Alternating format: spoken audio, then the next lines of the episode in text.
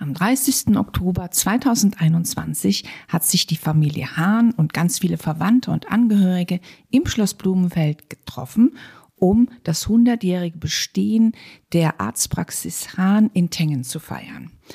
Ich habe die Chance gehabt, mit drei von unseren Gästen zu sprechen, nämlich die Frau Dr. Alexa Tauber, die Frau Christel Hahn und den Herrn Dr. Max Hahn. Frau Christel Hahn und Herr Dr. Max Hahn sind Geschwister und ihre Cousine ist Dr. Alexa Tauber. Das heißt, sie haben gemeinsame Großeltern und wir reden darüber, wie alles Anfang der 20er Jahre hier in Tengen im Blumenfeld losging und die Großeltern hier gearbeitet haben. Herzlich willkommen, Frau Dr. Tauber, Frau Hahn und Herr Dr. Max Hahn.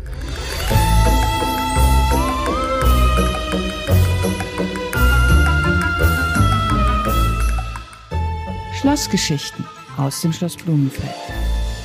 Erzählen Sie mir doch mal bitte, Herr Dr. Hahn, wie Ihre Großeltern hierher gekommen sind und wann das passiert ist. 1921 waren meine Großeltern in Tübingen gelandet. Äh, er äh, war in Odessa geboren und viel in der Welt rumgekommen. Die Großmutter äh, stammte aus Bonn. Beide waren fertige Ärztin. Er war ein sehr gut ausgebildeter Chirurg und sie war ausgebildete Nervenärztin und auch internistische Erfahrung. Sie suchten eine neue Stelle, weil es in der, Nach in, der Nachkriegszeit nach dem Ersten Weltkrieg einfach keine genügend Stellen gab. Sie, dadurch haben sie das Angebot angenommen, nach Tengen zu kommen. Er sollte Chefarzt im Krankenhaus Blumenfeld werden.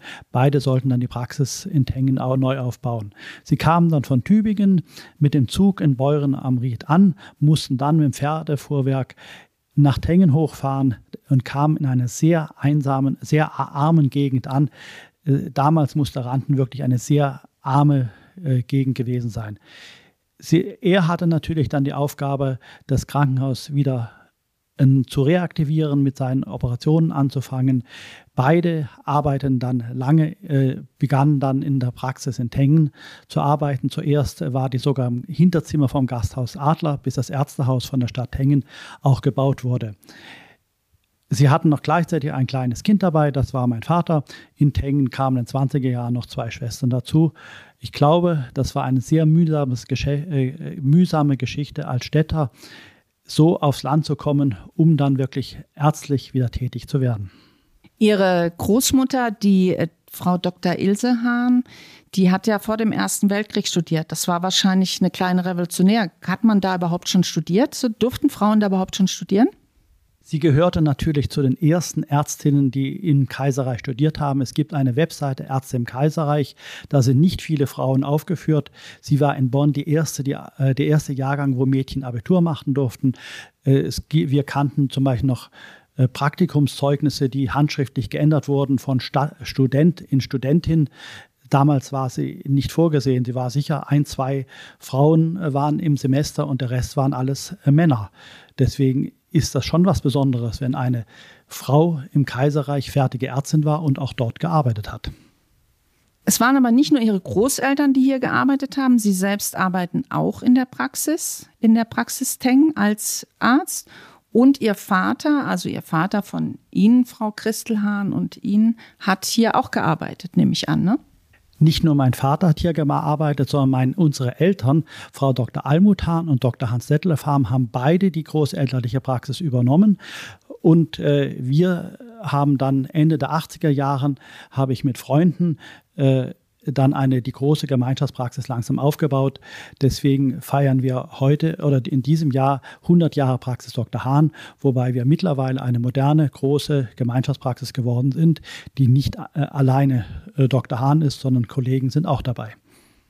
Genau, und das ist ja auch ein sehr spannendes Konzept, was ja hier auf dem Land ähm, öfter auch mal äh, stattfindet, habe ich mir sagen lassen. Das ist tatsächlich genossenschaftlich organisiert. Das heißt, die Bürger haben sich eingekauft oder haben Genossenschaftsanteile, um hier die, die äh, ärztliche Versorgung auch im Land zu sichern. Habe ich das richtig gesagt? Ich gebe mal weiter an Frau Krisselhahn. Also jetzt springe ich ein, weil ich habe mich nämlich in die Genossenschaft eingebracht. Ich bin ja, habe ja nicht Medizin studiert wie mein Bruder. Es war so, äh, das Haus, in dem die Praxis von meinen Großeltern, Eltern und meinem Bruder war, ist in die Jahre gekommen, die Praxis wurde immer enger. Und es ist heutzutage auf dem Land nicht mehr sehr leicht, die ärztliche Versorgung aufrechtzuerhalten. Deswegen hatte der Bürgermeister Marian Schreier die Idee, eine Genossenschaft zu gründen, aber nicht für die Praxis, sondern um ein neues Ärztehaus zu erstellen. Das heißt, die Genossenschaft ist eigentlich nur, die hat von äh, ungefähr 400.000 Euro eingesammelt, um dieses neue Ärztehaus, was auch in diesem Jahr, im 100. Jahr des Bestehens der Praxis, also eine grundlegende Erneuerung, wurde dieses Haus gebaut durch die Genossenschaft und die Praxis ist der Mieter. Das sind also zwei verschiedene Sachen, eine Genossenschaft für den Bau und die Praxis, die als Praxis so besteht. Vielen Dank für die Aufklärung. Da habe ich mich tatsächlich noch nicht so mit beschäftigt. Genau. Ich gehe mal rüber zu der Frau Alexa, Dr. Alexa Tauber. Das ist die Cousine von dem Herrn äh, Dr. Max Hahn und äh, äh, Christel Hahn. Ihre Mutter ist die Schwester von dem Vater der beiden, also quasi die Zweit- oder Drittgeborene. Zweitgeborene, genau. Und die war hier auch Ärztin. Und Sie selbst sind auch Ärztin. Erzählen Sie noch mal aus Ihren Erinnerungen ähm, an, an das Schloss Blumenfeld, bitte. Ich durfte immer mit meinem Großvater, dem Dr. Otto Hahn, die Hausbesuche machen. Da war ich ungefähr fünf Jahre alt und ich durfte meine Jugend sämtliche großen Ferien vier Wochen lang in Tengen verbringen und habe die Hausbesuche mit meinem Großvater äh, äh, zusammen im Auto gemacht. Und dann sind wir öfters einmal zum Hausbesuch nach Blumenfeld gefahren. Und während mein Großvater dort Visite gemacht hat, saß ich als junges kleines Mädchen im Auto und wartete auf ihn. Und so beobachtete ich das schöne große Schloss oder die Burg, die vor mir lag. Und ich hatte dann so meine Gedanken, so alleine im Auto. Und da äh, stellte ich mich vor als Schlossfräulein und wie es wohl in dieser Schloss, Schlossburg ausschaut. Waren Sie denn jemals drin im Schloss und haben hier ähm, Mitpatienten besucht oder hier die Räumlichkeiten besucht? Als ganz kleines Mädchen durfte ich manchmal ganz äh, kurze Besuche machen und habe die schönen äh, alten Einrichtungsgegenstände noch ansehen können. Das ganze Schloss war eigentlich in einem etwas älteren Zustand. Und ich habe dann mein weiteres Leben in München verbracht, durfte aber immer wieder alle Jahre nach Tengen kommen. Unter anderem habe ich dann mein medizinisches Praktikum hier bei meinem Großvater und Onkel gemacht und habe einige Male die Visite im hiesigen Krankenhaus in Blumenfeld äh, äh, gemacht und habe dann mit den dortigen Klosterfrauen auch äh, Patienten besucht. Und es kam mir immer vor, als ob es eine, eine sehr familiäre Situation darstellt. Man nennt ja hier im Blumenfeld, also die Nicht-Blumenfelder haben ja damals die ähm, Einwohner hier und die Kinder Spitäler genannt.